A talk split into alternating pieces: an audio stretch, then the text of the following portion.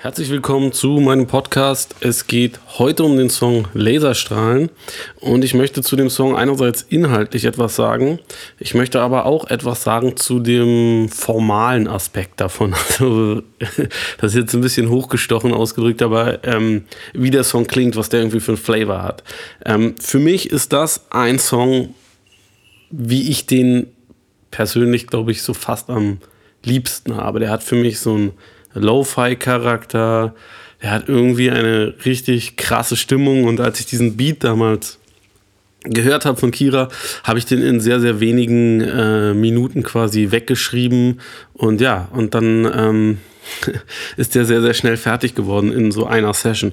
Und das mag ich eigentlich am liebsten. Ich finde, es ist ein Song, der erzeugt einfach eine geile Atmosphäre und das ist das, wo, worum es für mich in Musik ähm, im besten Fall auch geht, dass da irgendwie so einer kommt an, gibt so einen Impuls mit halt der Musik oder einer Skizze davon, dann stiftet einen das so schnell dazu an, den Text zu schreiben ähm, und dann macht der Produzent halt irgendwie alles noch fertig oder gemeinsam macht man daran weiter. Ich weiß, bei diesem Song ist es so, da gibt es eine eine kleine Bassline, die hat äh, der äh, Kumpel Mirko noch reingezockt, als er irgendwie zufällig im Studio war äh, an dem Tag. Und das ist sowas so, ich mag das, wenn so ein Stück Musik halt dann Leute zusammenbringt.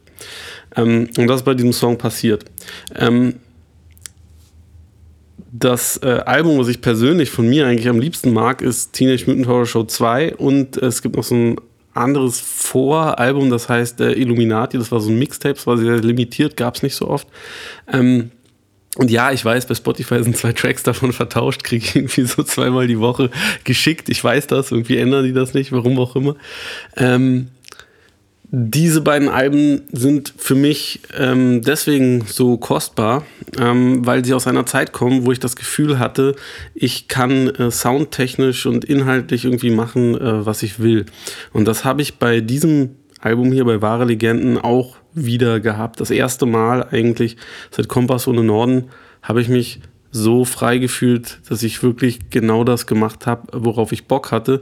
Und ich mag äh, sehr gern dieses so nerdige Herangehen. Der Beat erinnert mich genauso wie die Beats äh, von Gelb und Wölfe auf dem Album sehr an äh, ein Computerspiel, was mir ähm, Kira gezeigt hat. Ich bin nicht mehr so krass in Computerspielen, äh, in Games äh, drin, äh, wie ich das irgendwie als Jugendlicher mal war, aber ich finde, es ist nach wie vor eine super interessante äh, Kunstform.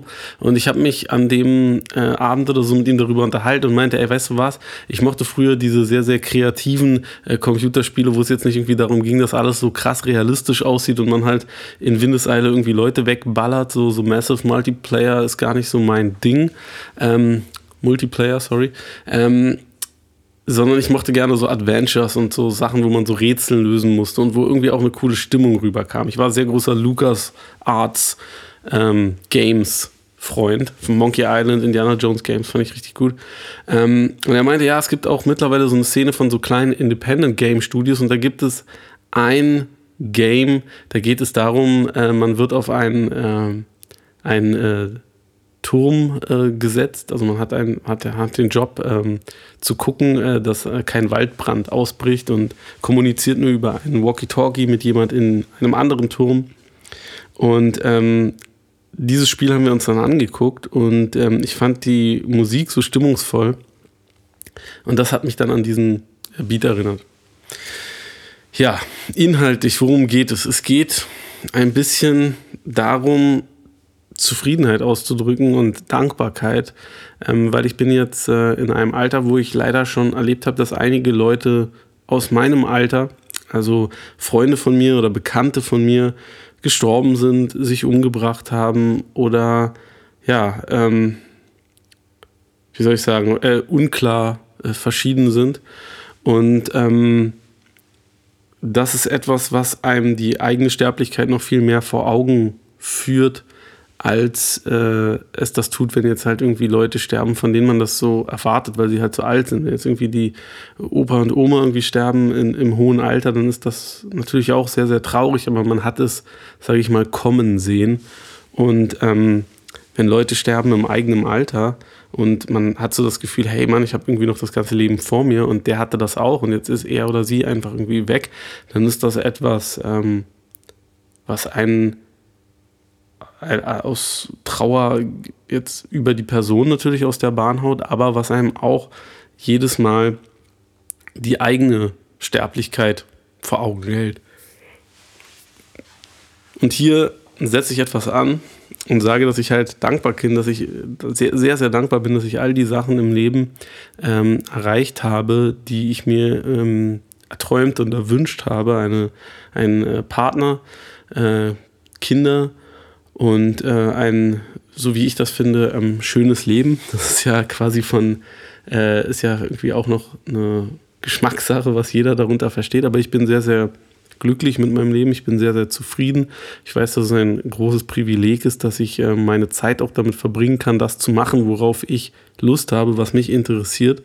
Und ähm, das wollte ich in diesem Song ähm, etwas ausdrücken. Ich wollte auch sagen, dass ich die Leute, die gestorben sind, nie äh, vergessen habe, sondern oft, ähm, oft an die denke.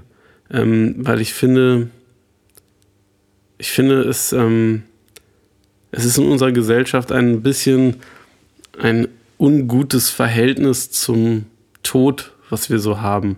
Irgendwie wird der Tod ähm, so weggedrückt. Ähm, früher in, in, vielen alten Kulturen, da hat man die Ahnen oder halt irgendwie generell irgendwie die Gestorbenen, ja, die hat man halt irgendwie geehrt. Man hat halt irgendwie äh, mit denen sozusagen äh, konferiert. Man hat, ähm, man hat auf deren Rat und Beistand gehofft. Man hat, die waren irgendwie sozusagen immer im äh, Bewusstsein. Und bei uns ist das halt so, wir haben halt irgendwie so Friedhöfe und Beerdigungen und das ist es dann auch. Und vielleicht irgendwie noch eine Todesanzeige so. Aber so wir als Gesellschaft, so wir, die sind halt einfach irgendwie weg hat man so das Gefühl. Und dann sind die halt auf dem Friedhof und da geht man halt ab und an mal hin und legt irgendwie Blumen aufs Grab und das war's. Ähm, und in den meisten anderen Kulturen, für den meisten Teil der Zeit, hatte man halt immer irgendwie einen kleinen Hausaltar oder hat sich halt irgendwie durch, ähm, ja, hat sich halt irgendwie durch, durch Feste und sowas irgendwie ähm, mit den äh, Toten auseinandergesetzt und ähm, sie im Gedächtnis behalten oder mehr im Gedächtnis behalten. Und das ist etwas, was ich äh, schade finde, dass das hier bei uns nicht so ist und was ich versuche mit diesem Song ein bisschen zu machen, um halt auch zu sagen, ich, ich denke einfach manchmal daran, wie das wäre, äh, wenn die noch hier wären, äh, wie das, wie das irgendwie wäre, wenn man sich halt irgendwie noch austauschen könnte und wie die das halt irgendwie, was denen ihre Meinung dazu wäre, wie sich alles so äh, entwickelt haben. Ähm, ich finde, mit den meisten Menschen ist es so, man, äh, man lernt Leute kennen zu einem bestimmten Zeitpunkt im Leben und man speichert sich eigentlich immer dieses Bild ab von denen, wie man sie dann da kennenlernt. Also ich habe viele Freunde, die ich irgendwie kennengelernt habe, als ich so 15, 16 war und für mich sind das irgendwie immer die gleichen äh, Leute geblieben. Da hat sich nicht so krass viel geändert und ähm, wenn ich die dann so treffe, und dann so denke, okay, krass, was jetzt irgendwie alles passiert ist in der, in der Zwischenzeit, dann kann ich das natürlich irgendwie so rekonstruieren und irgendwie bauen und so. Aber ähm, es ist dann dieser gemeinsame Weg, der dann irgendwie ähm, schwer manchmal zu begreifen ist, gerade wenn man sich schon so lange kennt. Und bei Leuten, die relativ jung gestorben sind, ist es natürlich so, dass man da irgendwie, finde ich, eher irgendwie den Moment abspeichert, in dem die gestorben sind, als der Moment, in dem man die kennengelernt hat. Also ich hoffe, ihr könnt das nachvollziehen, was ich damit sagen will. Aber ähm, bei den Leuten, die noch leben, ist immer der Moment des Anfangs wichtig und bei den Leuten, die gestorben sind, der des Endes. Jedenfalls, wenn das so jung passiert, weil es auch so ungewöhnlich ist. Ähm, ja, also ich will damit nicht sagen, dass das für jeden so ist, aber für mich ist das so. Boah, hier klingeln schon die E-Mails die ganze Zeit. Ja, ähm, das ist das, was ich zu diesem Song äh, zu sagen habe. Es ist wirklich äh, einer meiner Lieblingssongs vom, vom Sound und so. Das ist für, für, für mich, wie sich ein äh, schöner, gut gemachter, ähm, sowohl musikalisch als auch irgendwie textlich, sage ich mal, anspruchsvoller äh, Rap-Song anzuhören hat. Und ich finde, das ist ein Song, der ist relativ zeitlos. Der ist jetzt aus dem Jahr 2019, aber der könnte auch irgendwie aus dem Jahr 2009 sein und der könnte aber vielleicht auch irgendwie erst in zwei, drei Jahren rauskommen. Und das finde ich ist eine schöne Sache. Das ist natürlich vor allen Dingen der Verdienst von Young Kira, wie er eigentlich genannt werde und nicht Kira. Ähm, denn es kommt vom ähm, japanischen Akira, was Killer heißt. Und ähm, ja, Mann, äh, vielen Dank, dass ihr euch das angehört habt. Ähm, ich wünsche euch noch einen schönen Abend oder Tag oder was auch immer ihr macht. Passt auf euch gut auf und bis zum nächsten Mal.